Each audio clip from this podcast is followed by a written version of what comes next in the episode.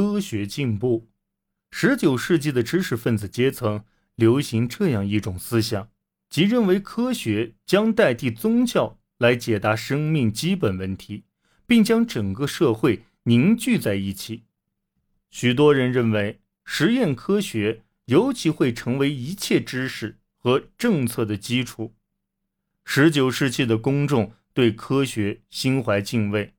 法国的奥古斯特·卢米埃尔和路易斯·卢米埃尔兄弟发明了活动电影机，该设备于1895年首次面世，是电影放映机的前身。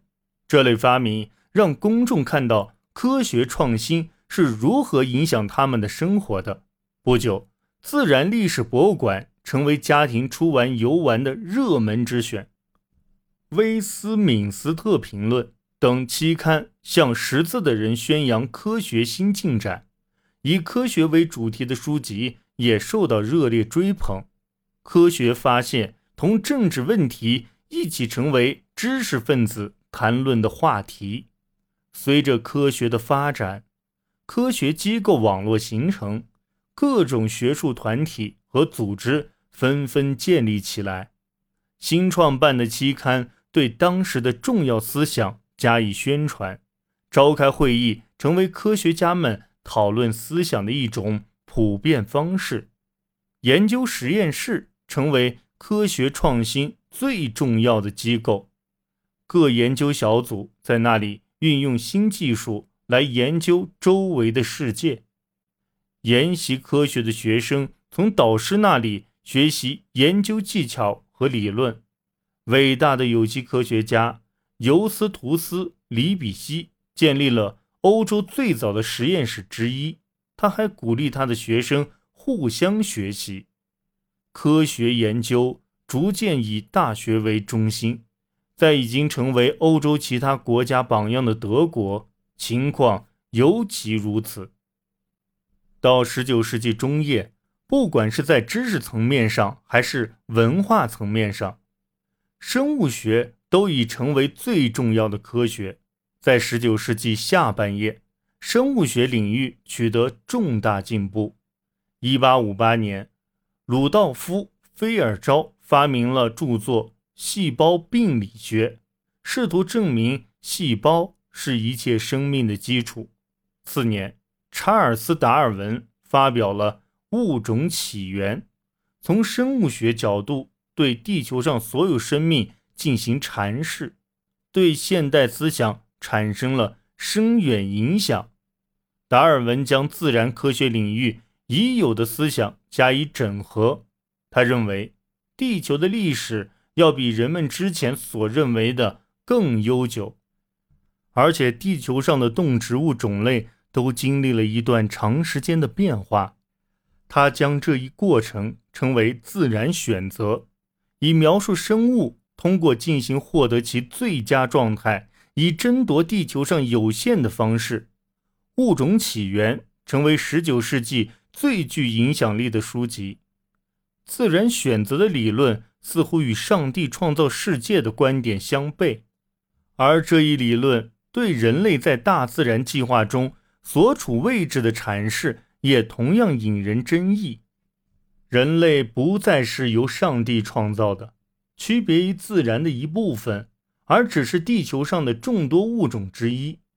达尔文的世界观似乎并没有给上帝留出位置，而且他在书出版后，科学开始渗透到社会和人类事业的各个领域。别的研究也取得了进一步成果。摩拉维亚一名名叫格里戈。孟德尔的修士通过豌豆实验为现代遗传学奠定了基础。孟德尔宣称，杂交植物的自然后代表现出与母猪相同的特征，这些特征按一定比例出现。通过展现生物变异的源头，孟德尔完善了达尔文的自然选择理论。法国化学家和细菌学家路易斯·巴斯德。是一位利用科学解决实际问题的著名人物。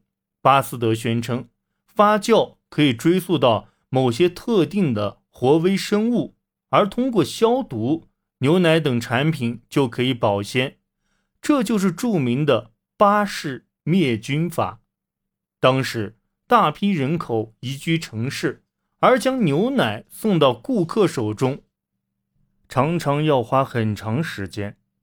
巴氏灭菌法使很多城镇新居民得以安全地饮用牛奶。巴斯德还发明了炭疽病疫苗来保护牲畜。受巴斯德的影响，英国外科医生约瑟夫·李斯特首次在医学上使用抗菌剂。李斯特研究发现，败血症也是由微生物引起的。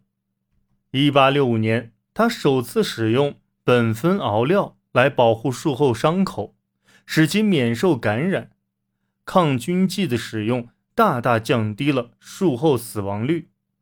在物理领域，詹姆斯·克拉克·麦克斯韦率先发现了电磁理论，实现了电和磁的统一，并且预测了光的电磁特性以及其他电磁辐射的存在。麦克斯韦是现代理论物理学的奠基者之一。约瑟夫·约翰·汤姆逊。也是一位开创性的物理学家。一八九七年，他制作了第一个原子模型，其中包括了一个带负电的电子。被视为现代核物理学奠基人的欧内斯特·卢瑟福发展了汤姆逊的研究。卢瑟福得出结论：原子的中心核带正电，带负电的原子绕着它在轨道上旋转。一九零八年，约瑟夫获得诺贝尔化学奖。二十世纪初，他开始进一步研究如何分离原子。在德国，威廉·冯·伦琴偶然发现，当电流穿过附近的真空区域时，荧光屏会发光。他将这种射线称为 X 射线，因为他并不知道其来源。经过深入研究。到一八九五年，他已经能够拍下自己妻子手骨的照片，率先实验了 X 射线在医学上的应用。